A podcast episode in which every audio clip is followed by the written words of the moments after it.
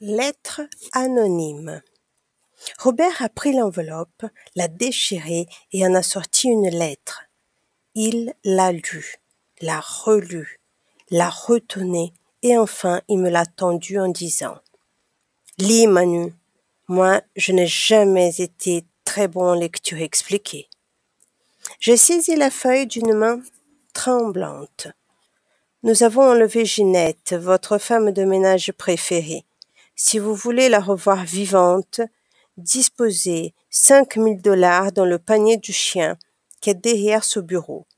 Sinon, elle mourra dans d'horribles souffrances. Nous vous donnerons d'autres instructions plus tard. Signé Anne O. Nîmes. C'était une demande de rançon avec des lettres découpées dans un journal. J'ai crié d'un ton angoissé Quelqu'un a enlevé Ginette? Comment vais-je retrouver une femme de ménage aussi gentille? S'est inquiété Robert. C'est une affaire pour toi, tonton, et pour moi aussi. De toute façon, je n'aurai pas le temps de classer tes archives en une journée.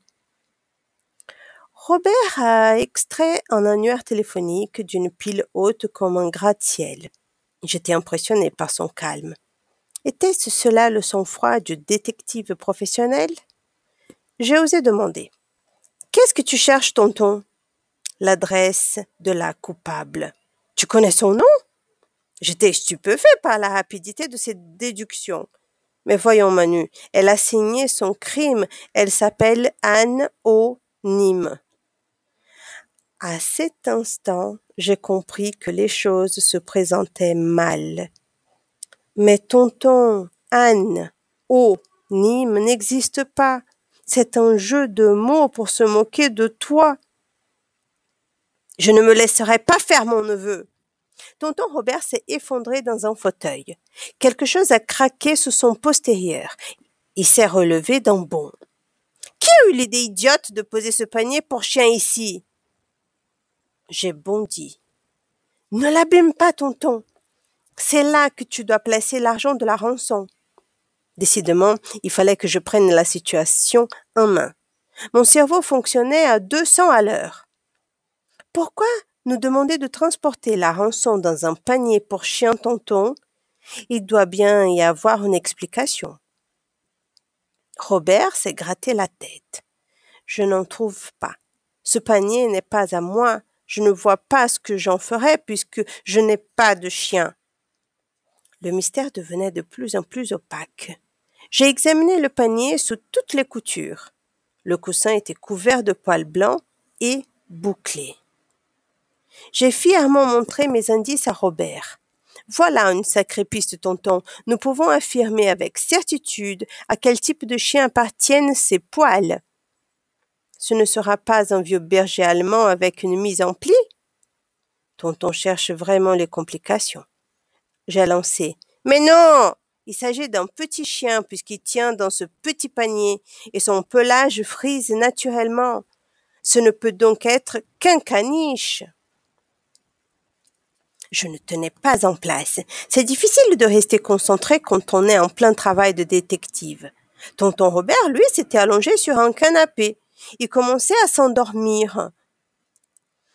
Comment parvenait-il à conserver ce calme olympien? Il faut fouiller l'appartement de Ginette, tonton, on y trouvera sûrement d'autres indices.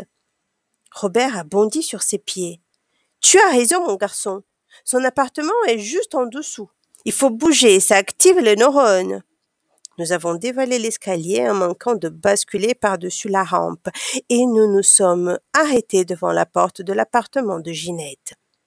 Elle vit seule avec son toutou, a chuchoté Robert. La pauvre m'a confié un jour qu'elle avait toujours été trop timide pour se marier. Il a écrasé son gros doigt sur la sonnette et a attendu patiemment. Au bout d'une minute, mon sang s'est mis à bouillir dans mes veines, tandis que Robert attendait toujours en se regardant les ongles. J'ai préféré passer à la vitesse supérieure. Tu vas attendre jusqu'à la Saint-Glinglin? Pourquoi dis-tu cela, Manu? Ginette a été enlevée, tonton il n'y a pas de chance qu'elle t'ouvre la porte. Il est toujours préférable de sonner, c'est la moindre des politesses, a répliqué Robert en prenant son élan. D'un grand coup de pied, il a enfoncé la porte avec fracas. Se plaquant au mur du couloir, il a progressé en crabe, la main glissée sous sa veste, là où il devait porter son arme. Il a bondi dans le salon, jambes écartées, et a mis les quatre murs en joue avant de constater qu'il n'y avait personne. J'avais eu le temps de faire trois fois le tour complet de l'appartement. Bon Dieu, Manu, s'est exclamé Tonton. Si tu veux devenir un vrai détective, n'oublie jamais ceci. Il faut toujours te méfier quand tu pénètres dans un lieu inconnu. Je croyais que tu étais derrière moi. Je te couvrais. Robert tenait à deux mains un bout de baguette. J'ai éclaté de rire. Tu ne risques pas de me défendre avec ça. Il a regardé son troyon de pain avec stupeur, puis il a soulevé sa veste pour fouiller dans son étui. Zut, j'étais tellement pressée d'aller te chercher ce matin chez tes parents que j'ai mis la baguette dans mon étui et laissé mon revolver près de mon bol de café. Les pièces étaient parfaitement en ordre. Le sol brillait, les meubles étaient si bien astiqués qu'on avait presque besoin de lunettes de soleil pour les regarder. Le portrait de Ginette, une femme brune aux yeux noirs avec un caniche blanc dans les bras, trônait au-dessus de la table du téléphone. Elle souriait timidement. Le caniche ressemblait à tous les caniches. Il ne souriait pas. J'ai poussé un grand cri. Robert est arrivé ventre à terre. Regarde, tonton! C'est Ginette avec son chien. Mais c'est un caniche blanc, tonton. Le panier qui se trouve dans ton bureau doit donc appartenir à Ginette. Tu veux dire qu'elle couche dedans? Pas elle, son chien. Oh, regarde, il y a une autre photo près du téléphone. Reconnais-tu l'homme qui sourit à l'objectif? Il me rappelle quelqu'un. Mais je me demande bien qui, a répondu Robert en examinant la seconde photo. Cette réponse m'a consterné. Pour un peu, j'allais croire papa quand il disait que mon oncle était le détective le plus nul de la Terre. Mais c'est toi? Moi? Maman a la même. Elle l'a collée dans l'album familial. Robert a approché le cadre de son nez. Tu as raison, Manu. C'est bien moi il y a dix ans en salle de musculation. Ah, comme j'étais beau à l'époque. Mais que fait ma photo chez Ginette dans ce petit cadre doré en forme de cœur? Tu ne comprends pas, tonton. Ginette, en faisant ton ménage, a dû trouver cette photo et elle l'a gardée. Mais pourquoi? Parce qu'elle t'aime Robert a gobé l'air comme un poisson hors de l'eau. Ses yeux écarquillés fixaient le portrait de sa femme de ménage et de son caniche. Chère Ginette, et dire que je n'avais rien remarqué.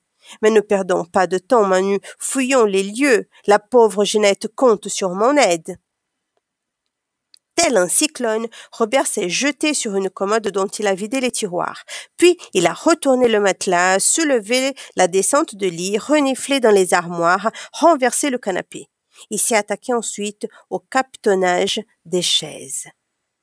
Pour ma part, j'ai mis la main sur un carnet répertoire sur lequel Ginette inscrivait ses numéros de téléphone.